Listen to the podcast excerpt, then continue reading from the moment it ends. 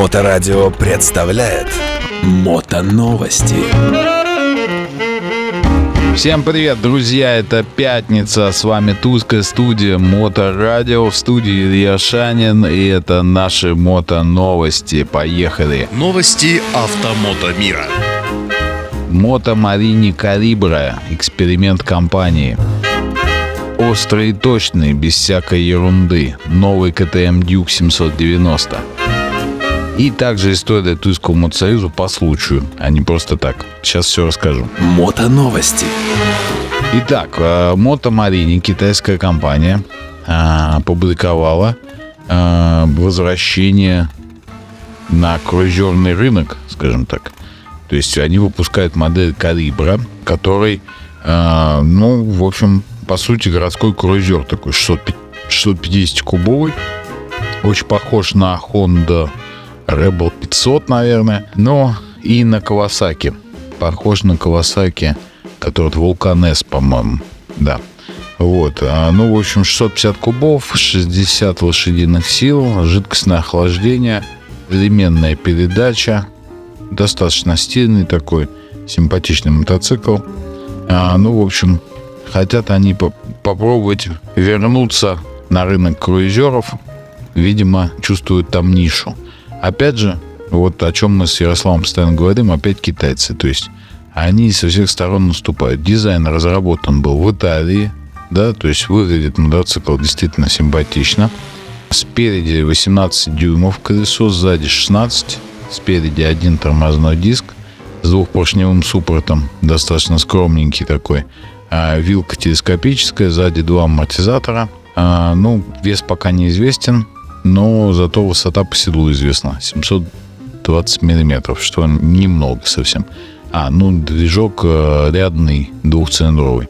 Вот. Ну, в общем, похож на Honda Rebel, похож на Vulcan S. Такая попытка китайцев вполне себе имеет место быть, почему бы нет. Мото-новости. Итак, э, значит, sharp and precise, no bullshit.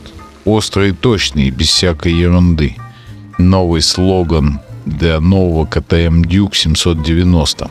Ну как нового, то есть вот на модельный ряд 2024, вроде как новый.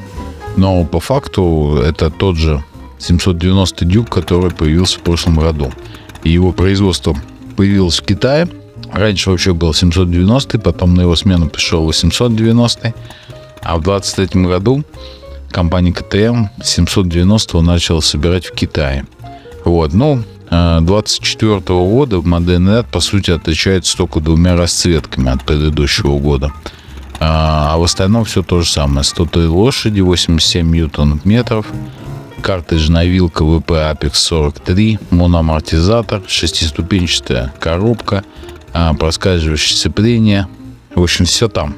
Все там. И самое главное, ABS и Traction, которые чувствительны к углу наклона.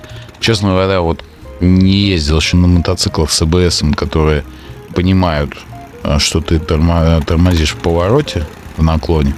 Очень хочется попробовать вообще, как, каково это. Вот. Но вот у КТМ есть.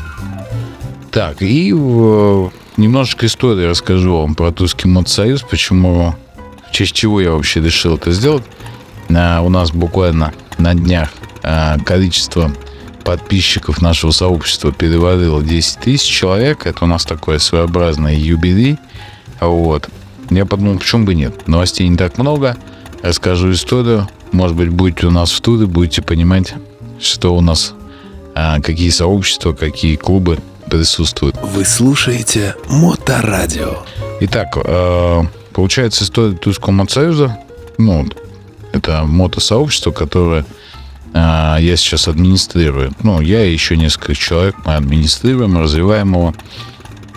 Появился в 2006 году. Как тогда модно было на базе форума. Именно форума, помните, да, такие сайты, форумы. А, на базе форума начали ребята собираться, про мотики общаться, потом начали вживую ездить. Ну, в общем, мы считаем с 2006 года, потому что в 2006 году появилась а, некоммерческая организация Тульский мотосоюз. До появления Тульского мотосоюза в Туле был только клуб «Черный регион». Больше никаких клубов или объединений не было. Вот. Ну и отчасти а, как бы это, может быть, была мотивация для ребят, которые ездят на спортах.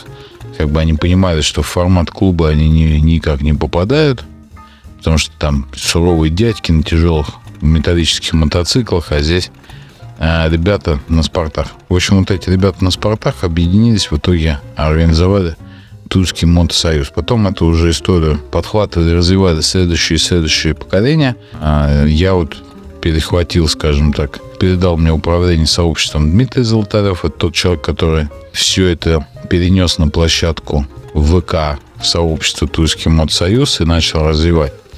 Вот я принял это в 2019 году админку, получается, сейчас 23 4 года. Принимал я было 6 тысяч человек, сейчас 10 тысяч человек. То есть, ну, это связано, я думаю, а, с тем, что вообще количество мотоциклистов в стране растет, и мы это видим. Все больше и больше людей садится на мотоцикл. Причем а, большинство из них, мне кажется, садится на мотоцикл из утилитарных таких целей. То есть, ну, для того, чтобы ездить на работу. То есть не потому, что они там пересмотрели фильмов про байкеров.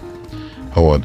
И второй момент, наверное, то, что, конечно, сообщество это прекрасно, но ВКонтакте, но мы стараемся делать очень много мероприятий офлайн. А, вот в этом году у нас получилось сделать и открытие, и закрытие. Да, оно было скромненько а, по ряду причин. Ну, основная была это и на открытии, и на закрытии ливни были, поэтому людей было мало. Но, в общем, мы как бы у нас уже появился коллектив, который готов развиваться, двигаться. Вот активно принимаем участие в программе «Мото Россия». А, много еще в чем. И в благотворительности активно принимаем участие, и кровь там сдаем, и много-много чего делаем.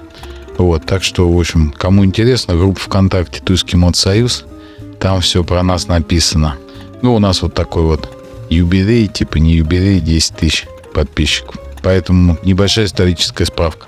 Ну, в принципе, на, на этом все. В студии был Илья Шанин. До следующей пятницы. Пока. Мото новости на Моторадио.